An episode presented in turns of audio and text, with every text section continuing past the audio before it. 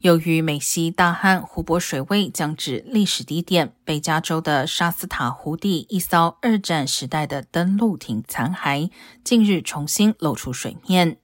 这艘登陆艇应该是在母舰报废后，于和平时期被用于其他用途，但为何来到沙斯塔湖以及沉没的原因依然不明。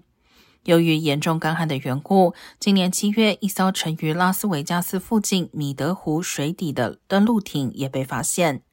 在犹他州，旱灾也导致一座鬼城的残骸，六十四年来再度呈现在世人眼前。